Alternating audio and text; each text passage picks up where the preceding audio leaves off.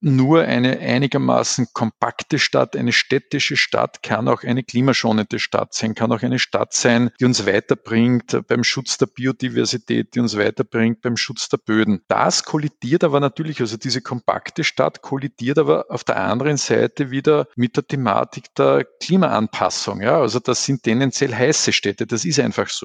Tonspur N, der Podcast zur nachhaltiger Entwicklung gesellschaftliche Verantwortung von Unternehmen und sozialem Unternehmertum. Gestaltet und präsentiert von Annemarie Harand und Roman Mesicek. Herzlich willkommen bei einer weiteren Folge Planet Love for Change, einer Podcast-Serie von Tonspur N, dem MAC und der Vienna Biennale for Change 2021. Ich bin Annemarie Harand und äh, neben mir sitzt digital Roman Mesicek. Hallo. Die Biennale for Change findet von 28.05. bis 3.10.2021 unter dem Titel Planet Love, Klimafürsorge im digitalen Zeitalter statt. Und ähm, es geht um die Verbindung von Kunst, Design, Architektur, Wissenschaft, Politik und Wirtschaft und wie Kunst und Kultur eine aktive Vermittlungsrolle bei Zukunftsthemen einnehmen können und am besten gleich nach dem Anhören der Folge in die Ausstellung gehen. Und um euch wieder ein bisschen Guster zu machen, haben wir zwei besondere Gäste eingeladen für diesen Podcast. Der erste, den ich jetzt hier vorstelle, ist Hubert Klumpner, ist Architekt und Professor für Architektur und Städtebau an der ETH Zürich.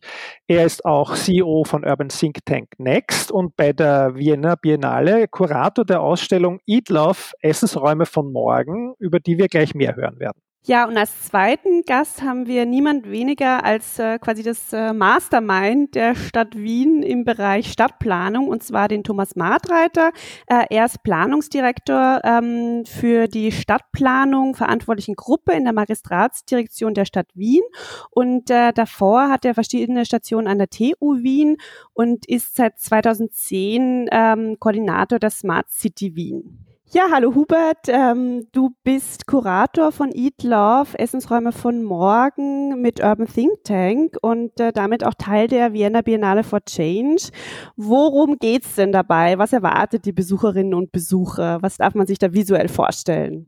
Ja, die Ausstellung ist natürlich eine Biennale, die eine ganze Vielzahl von Themen präsentiert ähm, wo ich jetzt speziell involviert bin, da handelt es sich eigentlich um Architektur, um Urbanismus, also wie wir unsere Städte bauen und unsere Urbanisierungsprozesse funktionieren. Und auch dort spielt, wie du eben gesagt hast, ähm, Food oder Essen eine große Rolle, weil unsere Städte und unser Leben eben auch ganz, ganz stark von diesen äh, Produktionen, von dem Vertrieb und von dem Konsum von Nahrungsmitteln abhängen. Ich sage einfach mal ein ganz einfaches Beispiel. Wiener Kaffeehäuser gehören sowohl ähm, äh, zum, zur Ausstattung jedes Stadtteils, könnte man sagen, in Wien. Und was dort konsumiert wird, wächst eigentlich nicht in Österreich und in Zentraleuropa. Das kommt von weit her. Also das ist gar nichts so Neues. Und das formt aber ganz stark die lokale Art und Weise des Zusammenlebens. Also die Räume, die, äh, wo Kaffee getrunken wird, gemeinsam. Wiener Kaffeehäuser sind eigentlich prototypisch für diese Stadt, ähm, obwohl das ursächlich gar nichts damit zu tun hat. Und das sind genau jene Aspekte, die uns interessieren. Es geht also um quantitative, ganz klare Dinge, die wir auch zählen und abrechnen ähm, können. Aber es geht in dieser Ausstellung, äh, die wir auch in den Straßenraum hinausbringen, auch darum, wie wir eigentlich uns äh, einrichten und was die Qualitäten in unseren Städten sind. Und das wollen wir zeigen hier in Wien. Ähm, einerseits internationale Beispiele, aber auch welche Relevanz die hier für uns äh, haben.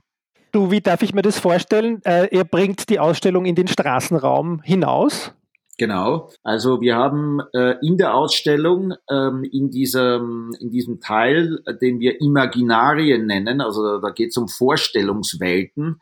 Ähm, Armando Silva, den wir dazu eingeladen haben, der uns auch äh, das philosophische Rückgrat ähm, äh, stärkt, äh, ist der Erfinder dieser urbanen Imaginarien. Und da geht es eigentlich darum, dass wir uns einerseits in der Ausstellung natürlich vertiefen können und eintauchen können in mehr als 100 Beispiele, international, aber auch nationale, also lokale Wiener Beispiele, worum es da eigentlich geht, aber wir dachten uns dann auch, dass es ganz wichtig ist, dass wir rausgehen in die Stadt, in den Straßenraum. Und, und das machen wir nicht im Zentrum.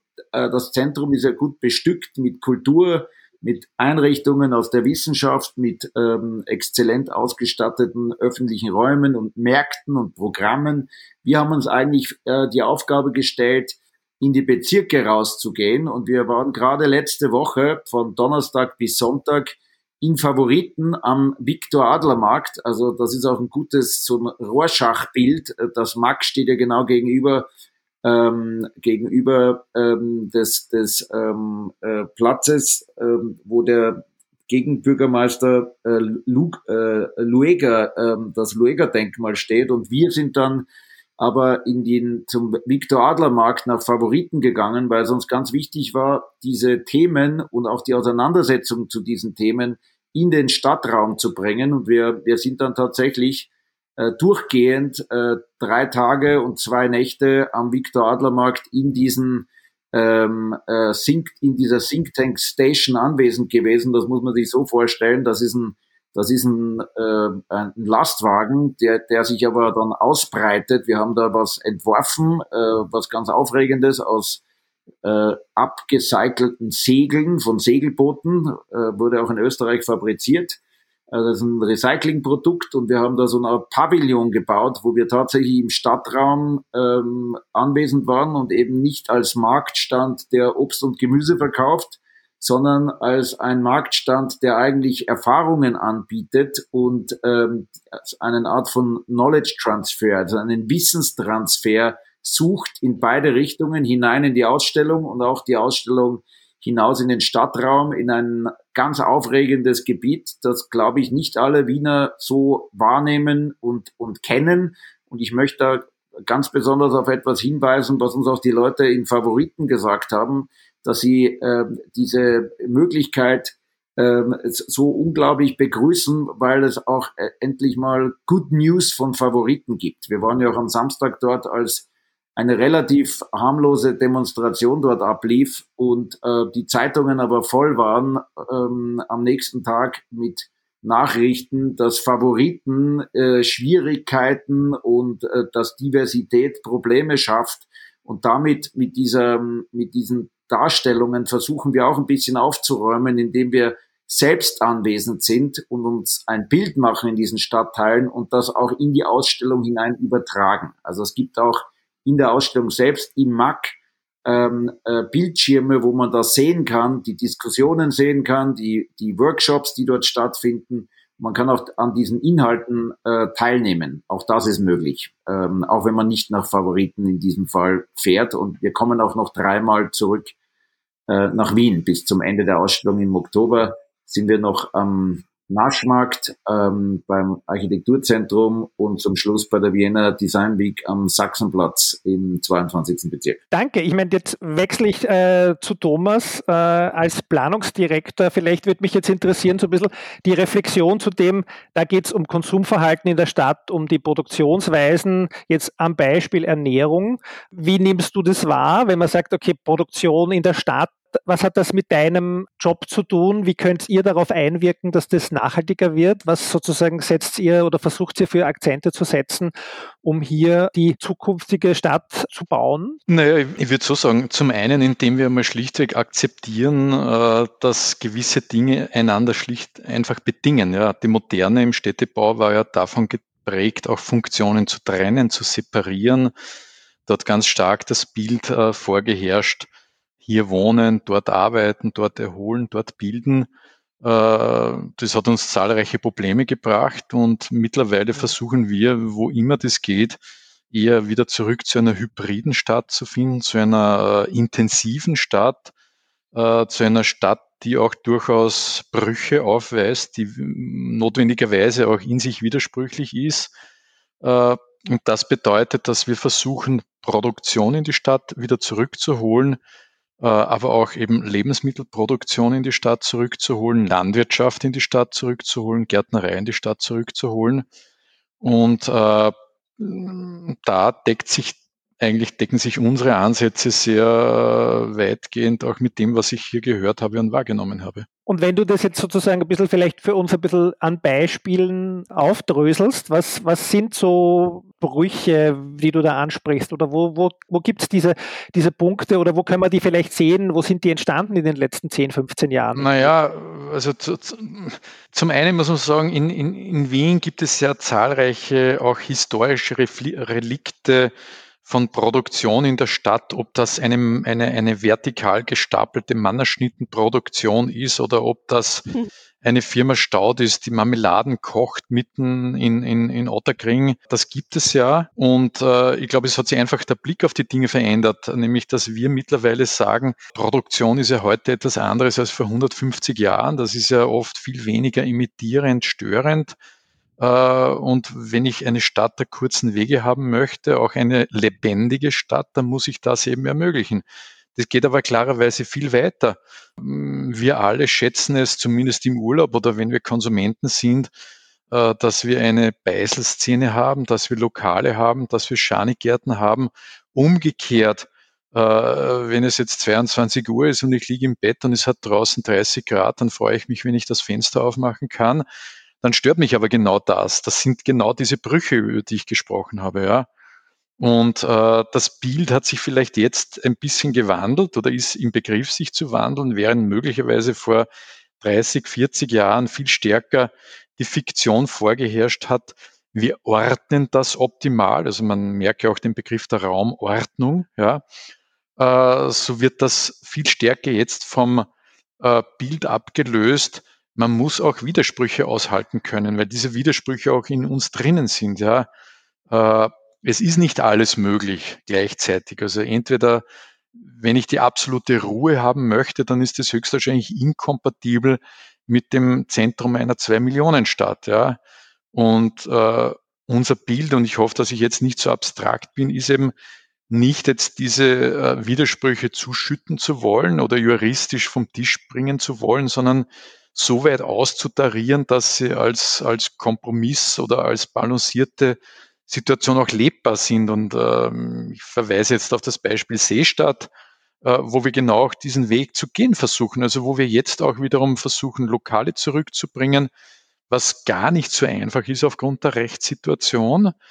Äh, aber weil wir im Sinne des modernen Planungsbegriffs einfach der Ansicht sind, dass eine klimaschonende Stadt, dass das nicht ausschließlich jetzt eine Frage von Wärmedämmung und, und, und, und Model Split ist, ja, im Verkehr, sondern dass das auch eine Frage ist, wie wir unser Zusammenleben räumlich organisieren und welche Nutzungen wir zusammenführen und welche Nutzungen wir eben separieren und trennen. Und die, die ist, äh, wieder stärker zu integrieren, stärker zu mischen, und damit aber auch ein Stück weit die damit einhergehenden Brüche zu akzeptieren, wenngleich wir sie natürlich zu minimieren versuchen. Mhm.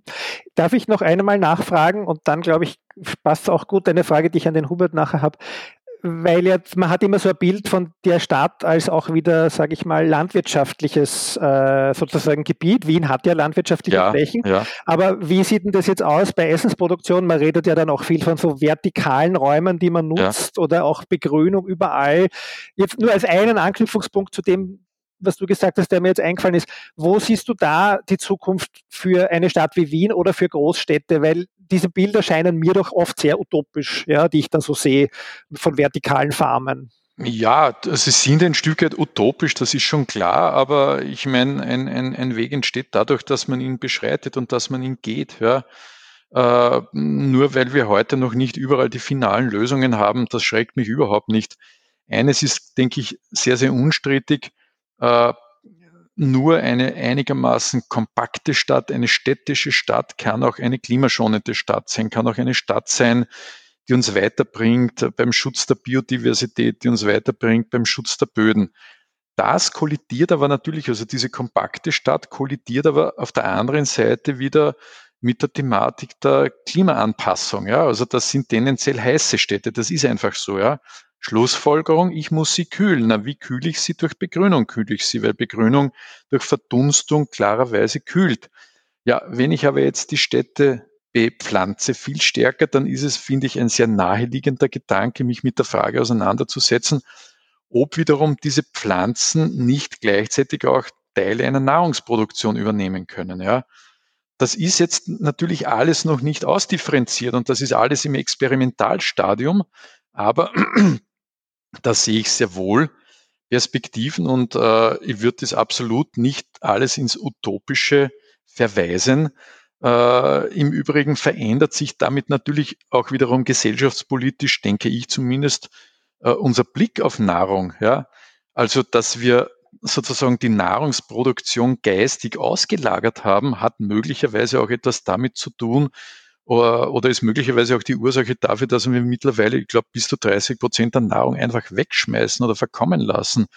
Wenn ich aber gesellschaftspolitisch wiederum die Nahrungsproduktion in den Blick rücke, ja, äh, dann verändert das vermutlich auch den Umgang damit. Also wenn ich jetzt, ich würde es nicht, nicht auf eine romantische Ebene erheben, aber wenn, wenn, wenn ich auf meinem Balkon Tomaten züchte, dann ist höchstwahrscheinlich die Wahrscheinlichkeit geringer, dass ich die Hälfte von diesen Tomaten wegschmeiße. Ja, dann werde ich möglicherweise sorgfältiger damit umgehen. Ja, ich merke gerade, ähm, dass äh, du als Stadtplaner natürlich in ganz anderen zeitlichen Dimensionen denkst, ähm, die ja äh, noch, äh, ja, nicht im zwei, drei Jahresrhythmus passieren, ja. sondern dass er viel mehr Zeit braucht. Und, Absolut. Ähm, ja, Erkenntnis. äh, Hubert, äh, du bist ja in ganz vielen anderen Ländern außerhalb des deutschsprachigen Raums auch unterwegs. Ähm, wie ich erfahren habe durch diverse Interviews auch von dir und du hast gemeint, ähm, dass, dass wir diese Resi Resilienz von vielen anderen Ländern lernen können und lernen sollen. Hast du da Beispiele für uns?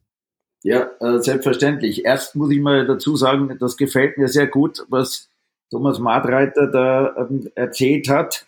Und äh, ich glaube, dass wir heute auf einer gleichen Augenhöhe äh, auch mit äh, Städten sprechen können, äh, wo Wien vielleicht als Stadt, das in allen Mörser-Studien in den letzten zehn Jahren, wenn nicht ganz oben in den obersten Rängen äh, rangiert, dass Wien auch mit anderen Städten ins Gespräch kommt. Ich kann mal zwei Beispiele nennen, um das zu konkretisieren. Wir arbeiten zum Beispiel in Sarajevo im Moment, das ist ja gar nicht so weit weg. Ähm, ähm, wir arbeiten in Sarajevo an den neuen Entwicklungsplan für die Stadt. Der letzte stammt noch aus der Zeit von Jugoslawien. Einige werden sich noch erinnern, ja. Tito und so weiter. Der, der, der letzte Plan. Und wir arbeiten jetzt, wir haben den, das Mandat bekommen, den neuen Plan zu entwickeln. Aber was wir dort auch lernen, äh, ist, dass es in Sarajevo, einer Stadt, die fast vier Jahre lang belagert wurde, äh, wo also kaum Nahrungsmittel äh, in die Stadt äh, kommen konnten, dass es dort ein ganz unglaubliches Wissen gibt, wie man tatsächlich in der bestehenden Stadt, also ich spreche jetzt nicht von holländischen ähm, äh, Vertikalfarmen, die dann mit Minimalraumhöhen und künstlichem Licht ja. auf äh, 40 Meter Seitenlängen ähm, Big Box, schaut dann eher so aus wie die Shopping City Süd, ähm, äh, ähm, Hydroponik äh, produzieren. So schaut das nämlich in Wirklichkeit aus. Wenn Sie ja. mal eine, eine öko ökonomisch und ökologisch äh, abgesicherte Produktion anschauen, dann passt die gar nicht so gut in die Stadt rein. Aber und da sehen wir enormen ähm, äh, Bedarf auch für diesen Austausch. Wir hatten gerade eine Delegation von Sarajevo in Favoriten und haben dort auch ein, ähm, eine Deklaration verabschiedet, zusammen mit Santiago de Chile, äh, wie wir voneinander nämlich in einen direkten Austausch treten können. Und das, das würde ich jetzt mal übertragen. Was heißt denn das für eine Stadt wie, wie Wien?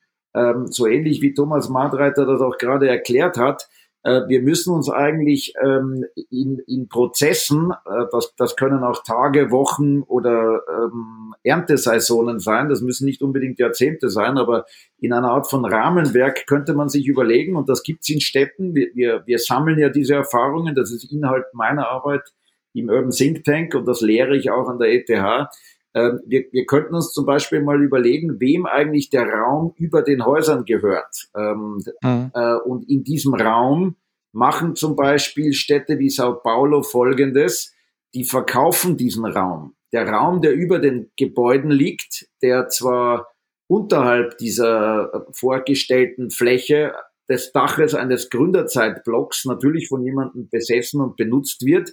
Aber wenn wir uns vorstellen, dass dieser Raum öffentlich ist und nicht privat, dann könnte man sich vielleicht auch überlegen, ob die Dächer der Stadt äh, nicht wie im ersten Bezirk, äh, dort ist das ja schon passiert, da hat es dann in den letzten 30 Jahren Dachausbauten gegeben, die vorwiegend privaten und exklusiven Nutzungen ähm, zugerechnet werden können, die auch sehr interessant und attraktiv sind und auch sicher in der Wertschöpfung, die Leute zahlen ja auch alle Steuern und so, das ist alles in Ordnung, aber man könnte sich auch überlegen, ob die, die Dächer und die Oberflächen unserer Gründerzeitblocks nicht tatsächlich ähm, auch wenn wir über die Wintersaison denken, wir, wir leben ja nicht in einem äh, Schönwetterland, ähm, ähm, mal ist es zu heiß, dann ist es zu kalt, ob das nicht auch Glashäuser sein könnten. V vielleicht werden die Dachausbauten von morgen eben solche anderen Lösungen und das ist genau das, was wir in Medellin, in Kolumbien äh, und auch in Sarajevo äh, wahrgenommen haben, dass Leute in einer Art von Pilotprojekt, würde ich das jetzt mal nennen im Vergleich zu dem, was in, in Wien und in Österreich möglich und, und wünschenswert wäre. Man, man kann sich dort die Pilotprojekte ansehen, das, wie das erste Flugzeug von den Gebrüdern Wright, das ist alles gebastelt und, aber das ist schon passiert, da hat man Erfahrungswerte. Und wenn man das in der Lage ist, solche Konzepte umzusetzen, dann glaube ich, könnte man auch ganz konkret und das zeigen wir auch in der Ausstellung. Man könnte ganz konkret ein Rahmenwerk schaffen. Auch hier bin ich sehr einverstanden mit dem, was Thomas Madreiter ähm, vorhin gesagt hat. Es geht nicht mehr um den Masterplan und um die Densifizierung von einzelnen Funktionen an einer Stelle, die unglaubliche Verkehrsströme produzieren, sondern wir könnten tatsächlich diese anderen Funktionen in den schon bestehenden Gebäuden, auf den schon existierenden Flächen durch einfach, indem wir anders über die Dinge nachdenken, über andere Programme, aber auch unterstützt mit baulichen Maßnahmen arbeiten. Und da würde ich vielleicht ähm, zum Abschluss noch einen Punkt dazufügen. Äh, wie Herr Madreiter richtig gesagt hat, Pflanzen, die könnte man dann auch essen und die würden ja vielleicht auch Wasser zurückhalten und die könnten auch zusätzlich noch, wenn wir uns das jetzt mal vorstellen, großes Glashaus am Gründerzeitblock irgendwo am Gürtel, da könnte auch noch Energie zusätzlich produziert werden, äh, weil wir uns nämlich auch über den Schatten Gedanken machen müssen für diese Glashäuser. Also das könnte ein interessantes Paket werden, aber da wird wie immer eine Frage gestellt werden müssen der Legislative. Deswegen arbeiten wir eigentlich sehr stark mit Policy Recommendations. Also wir übersetzen eigentlich konkrete Pilotprojekte ähm, dann in Policy Recommendations, die auch, also das sind Empfehlungen, also wir, wir machen ja nicht die Politik, aber es sind, äh, es sind ähm, eigentlich Rahmenbedingungen, die man mal auch niederschreiben kann und die man an solche Stellen wie an den Herrn Madreiter bei der Stadt Wien dann weitergibt und dann kann man sich dort überlegen, ob das mehrheitsfähig ist oder ob es Leute gibt, die sowas mal ausprobieren wollen. Und da glaube ich, ist Wien ein ganz, ganz wichtiges Labor für die Zukunft, weil ich schon sehe, dass man dort nicht nur auf das stolz ist, was man hat, sondern dass man auch irgendwie sich ständig vortastet und was Neues ausprobiert. Und da, da, da sehe ich auch den, die Schnittmenge zwischen einer Ausstellung, die in Wien stattfindet, wo wir nämlich am Ende der Ausstellung diese über 100 Projekte auf Wien anwenden. In einer fast spielerischen Art und Weise versuchen wir dann die Projekte aus der ganzen Welt von China bis Afrika und von Südamerika bis Island was es bedeuten würde, diese auf Wien anzuwenden. Das, das ist auch nicht fertig. Das ist, wie, wie gesagt, wie so ein bisschen spielerisch. Aber das ist, finde ich, eine legitime Frage, ähm, wie man Wissen aus anderen Städten, nämlich auch konzeptuell aus der Stadt herausheben kann und das in einen neuen Kontext, in eine neue Klimazone, in eine neue soziale Realität wieder hineinbringt. Und diese Übung, ähm, das kann man ähm, lernen und auch kultivieren. Und ich glaube, das ist genau das, was eigentlich Stadtplanung macht. Deswegen kommen ja auch so viele Leute nach Wien ähm, und schauen sich an, wie man dort umgeht mit ähm, äh, mit, mit äh, Müll, mit, mit Bepflanzung, mit öffentlichen Verkehrssystemen, weil die, weil die Menschen sich dann die Hoffnung machen, dass sie das in ihren Städten umsetzen können. Aber das ist eine Übung, wo ich fast glaube, das wäre meine direkte Frage zurück an ähm, Thomas Madreiter, ob dieses, ob dieser äh, Wissenstransfer auch etwas ist, wo sich vielleicht die Stadt Wien so ähnlich wie man ähm, den Wohnbau selber macht, ob man auch in diesen Transfer stärker einsteigen könnte, um dieses Wissen nicht nur zu kultivieren in der eigenen Stadt und Wissen in die Stadt reinzuholen, sondern das auch weiterzugeben. Ich glaube, da hätte Wien eine ganz, ganz ähm, hervorragende Rolle, die man auch noch ähm, in, in so einem Art Angebot, in einer Art von Übersetzung anderen anbieten könnte. Und das ist ein bisschen das, ähm, wo wir glauben, dass wir innerhalb der Ausstellung da einen Beitrag leisten, diese Diskussion anzuschieben. Na, ich halte das für ein, einen, einen hochspannenden Ansatz. Und äh, das, wo wir im, in Wien ein bisschen darauf stolz sind, ist, äh, dass wir wirklich versuchen, jetzt diese vor uns liegenden Herausforderungen, oder wir sind ja schon mittendrin in diesen Herausforderungen, auch ganz stark sozial zu denken. Was meine ich mit sozial denken? Äh, uns eben immer die Frage zu stellen, äh, wie kann das ins reale Leben übersetzt werden? Ja? Äh, wer, wie, wie, wie schaffe ich da Aneignungsprozesse für die Bevölkerung? Äh, wie schaffe ich auch äh, also wie verändere ich Regeln klug, aber ich bin jetzt gar nicht so sehr regelfixiert. Natürlich, Regeln sind wichtig, weil sie natürlich Verhalten konstituieren, aber äh, mindestens so wichtig ist es, äh, klingt jetzt auch wieder abstrakt, Möglichkeitsräume zu eröffnen, ja. Dinge anzustoßen, aber auch gar nicht alles jetzt von oben herab, top-down fertig zu denken, sondern Raum auch für Initiativen schaffen und da muss man da gewisse Coolness auch in den Tag legen. Manches wird funktionieren, anderes wird weniger gut funktionieren. Aber äh, ich verweise da äh, beispielsweise, seit einigen Jahren sind, es ist jetzt eine andere Diskussion, aber sind Coworking Spaces mhm. der Renner. Äh, wir haben das versucht vor 20 Jahren oder 25 Jahren städtisch zu organisieren, sind damit eher gescheitert. Das war halt vielleicht der falsche Ansatz zum falschen Zeitpunkt, falscher Ort, ich weiß es nicht, ja.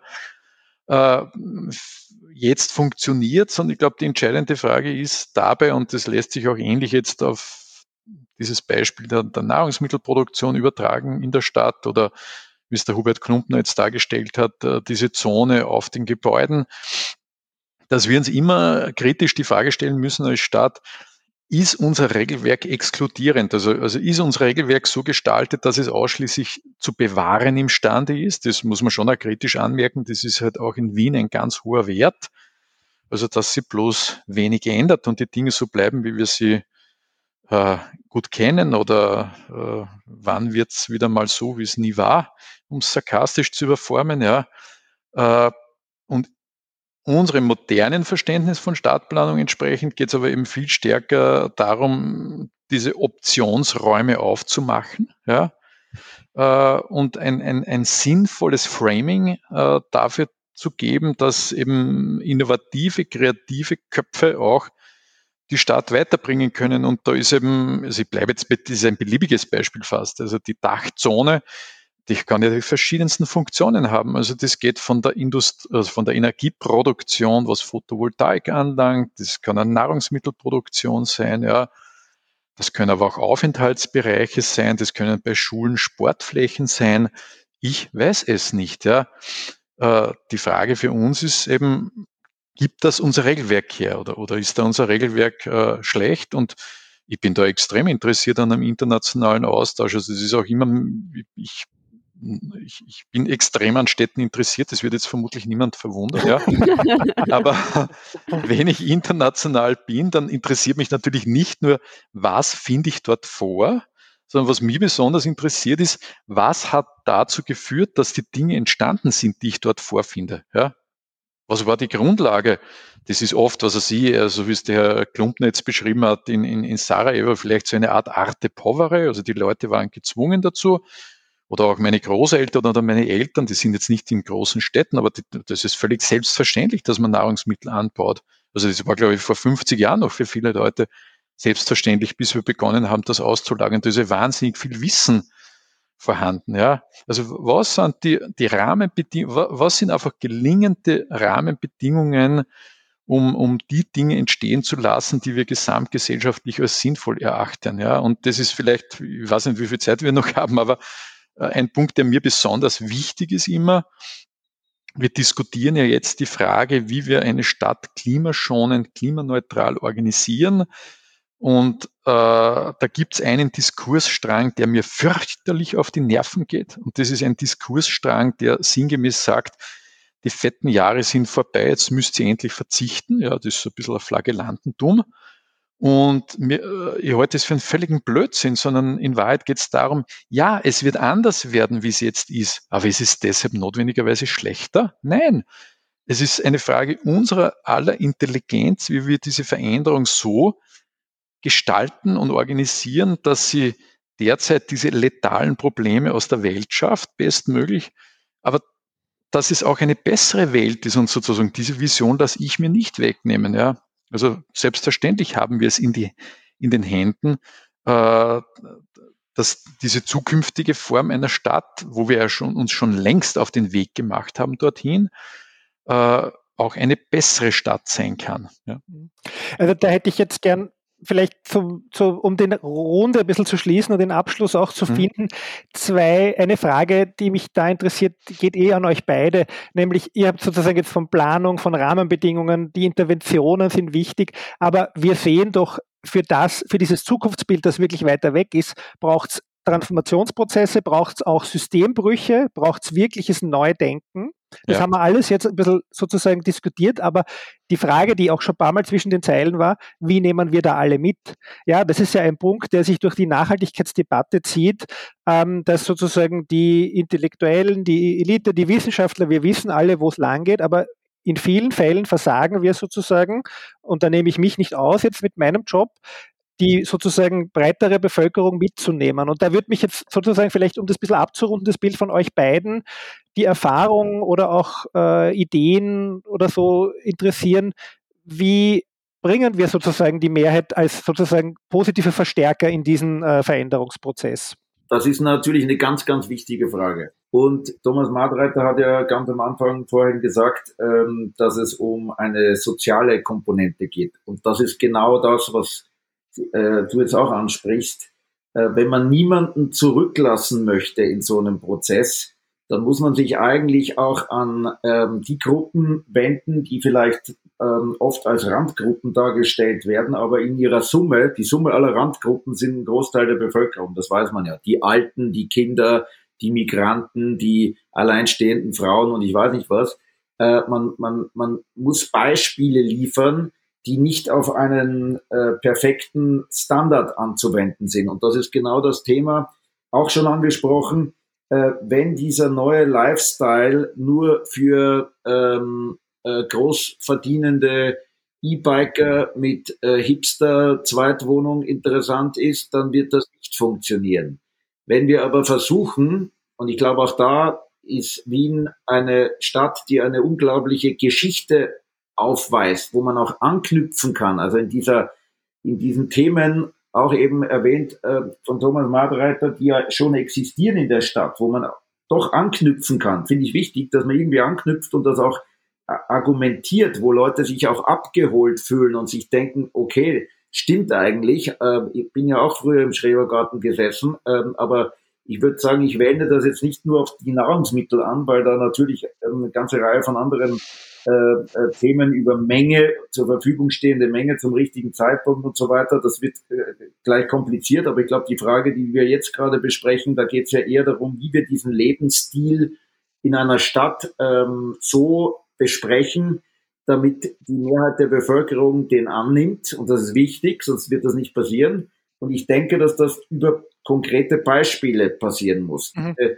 Zonen äh, könnten einfach experimentell oder viel, viel experimenteller sein. Vielleicht müsste man tatsächlich auch mal schauen, welche Regelwerke dort dann nicht gelten, um auch das auszuprobieren, was eigentlich offiziell gar nicht geht. Ich habe ähm, ja mein Städtebaustudium in New York abgeschlossen und da ist mir in Erinnerung geblieben, äh, ein, ein Satz, den dort jemand gesagt hat von der New Yorker Stadtplanung, vom New Yorker Stadtplanungsamt, und der hat immer gesagt, die Regeln wurden nachher geändert, nicht vorher. Also die Stadt hat Regeln gemacht und dann wurden in Soho äh, Künstlerlofts erfunden, sondern man hat einfach wirklich ähm, in die schattigen, unter, unter ähm, umtriebigen, in die Subkultur auch geschaut, in der eigenen Stadt, auch interessant, um rauszukriegen, was eigentlich schon da ist und das vielleicht auch abgemischt und verstärkt mit dem, was man woanders gesehen hat, was geht und was nicht geht, dass man heute auch diese Beispiele simulieren kann, also auch temporär. Ein, ein großes Thema in der Stadtplanung ist ja, dass wir oft für temporäre äh, Herausforderungen äh, permanente Lösungen bauen wollen und dann wird alles viel teurer und viel schwieriger. Also vielleicht können wir auch viel ähm, ähm, äh, zeitlich kürzer, in kürzeren Perioden denken und tatsächlich was ausprobieren. Auch hier gibt es extrem interessante Beispiele. Und dass wir über die Beispiele und über das Erlebbar machen und über das Visualisieren und Simulieren, dass man einfach auch ähm, dieses Imaginarium, was die Stadt äh, Wien ist, aber auch was sie sein möchte und sein will, dass man das auch gut kommuniziert. Ich glaube, das ist ja genau auch die äh, politische Aufgabe, die dann auch eine Stadtregierung macht, weil äh, man zwar Partizipation wünscht, aber man braucht, davon bin ich überzeugt, und deswegen gibt's ja auch den Thomas Madreiter in seinem Büro, es braucht Führung. Es braucht Führung und Moderation und es braucht auch Rahmenbedingungen und die sollten, und das existiert, die Haltung scheint in Wien äh, gut zu existieren, ähm, es muss eben auch was möglich sein in diesen Rahmenbedingungen und in dieser Führung. Und dann, glaube ich, geht das auch. Lieber Uwe Krumpner, den können wir komplett anschließen. Und, und ich, das stimmt alles, darum will ich das jetzt alles nicht wiederholen, sondern einen ergänzenden Aspekt hinzufügen noch. Ja. Wien hat natürlich eine Tradition und das ist schon auch ein bisschen die Tradition des, des, des uh, unaufgeklärten Absolutismus, Josef II. alles für das Volk, nichts durch das Volk, ja. Das macht ja etwas mit einer Stadt, das macht ja auch etwas mit einer Bevölkerung. Und wir wissen es auch aus Unternehmen, ich weiß schon, eine Stadt ist kein Unternehmen, aber Change Management Prozesse funktionieren ausschließlich, wenn sie gut gemachte Partizipationsprozesse sind. Und das ist jetzt kein Widerspruch zu einer Leadership-Rolle einer Stadt. Na, selbstverständlich brauchen wir die, das ist ja keine Frage, ja. Aber äh, wir haben die größten Erfolge dort erzielt, wo wir mit der Bevölkerung die Visionen diskutiert haben, wo wir es bewusst auch zu, wiederum zu, wo wir die Themen zurückgegeben haben, wo wir gesagt haben, es ist eure Sache. Was ist euch jetzt wirklich wichtig? Sollen eure Schulkinder äh, gesund in die Schule kommen oder ist euch wichtiger, dass zehn Leute das Auto breit abstellen können? Ja? Sobald man das auf dieser Ebene adress adressiert, bekommt man vernünftige Lösungen, zukunftsorientierte Lösungen. Die Bevölkerung ist alles nur nicht doof. Also das wäre ein völliges Missverständnis. Es geht um klug organisierte, partizipative Prozesse. Es gibt manches. Wir werden hier auch vieles zukünftig ausprobieren. Wir haben hier große Erfolge gehabt, was etwa die lokale Agenda anlangt. Ja. Natürlich muss das umfassender werden. Also ich bin an sich ein pathologischer Optimist. Was mich etwas weniger optimistisch stimmt, ist, dass beispielsweise durch die zunehmende Migration nach Wien, die ich total gut finde, also das ist für eine Stadt vital, dass sie offen ist und lebendig bleibt, aber mittlerweile ein Drittel der Bevölkerung in Wahrheit nicht mehr gesamtstädtisch und schon gar nicht auf Bundesebene wahlberechtigt ist. Ja, das ist eine denkbar schlechte Voraussetzung natürlich für derartige Aneignungsprozesse und dafür Dinge auch zur Sache der Bevölkerung zu machen. Also die Kurzfassung von mir, wie wir diese Veränderung gut auf die Reihe bekommen, ist, gemeinsam mit der Bevölkerung. Da gibt es Methoden, äh, die werden wir weiterentwickeln müssen, äh, weiterentwickeln dürfen, aber auch hier bin ich durchaus optimistisch. Ich glaube, ein äh, schöneres Schlusswort können wir gar nicht haben, ähm, als äh, den Optimismus nochmal hervorzuheben, der uns, glaube ich, jetzt in dem Fall alle vereint. Ja, vielen Dank ähm, an euch beide. Also die ähm, ja, Diskussion äh, läuft. Ähm, ich bin gespannt, was in den nächsten Jahrzehnten passiert in Wien. Bin sehr positiv gestimmt und ähm, vielen herzlichen Dank mhm. äh, für euren Besuch bei der Tonspur N. Danke. Das war wieder eine Folge unseres Podcasts Tonspur N und unserer Serie Planet Love for Change, die wir gemeinsam mit dem MAC und der Vienna Biennale for Change 2021 gestalten. Alle bisherigen Folgen der Serie und auch natürlich des gesamten Podcasts findet ihr zum Nachhören auf unserer Webseite www.tonspur-n.eu oder auf der Plattform Soundcloud. Abonnieren könnt ihr den Podcast zum Beispiel mit Apple Podcasts und dort freuen wir uns auch über viele positive Bewertungen und Kommentare. Bei Feedback, Fragen oder Vorschlägen bitte schreibt uns per E-Mail an podcast.tonspur-n.eu und folgen könnt ihr uns natürlich auf allen Social Media Kanälen, Twitter at tonspur-n, Instagram at tonspur-n und auch auf Facebook tonspur-n. Annemarie Harand ist Co-Gründerin und Geschäftsführerin der Erdbeerwoche. Ihr erreicht sie auf Twitter unter Annemarie Harand. Und Roman Mesicek ist Professor an der IMC Fachhochschule Krems und Partner des Magazins Enorm und auf Twitter unter Roman Mesicek erreichbar. Wir freuen uns. Bis zum nächsten Mal. Tschüss. Tschüss.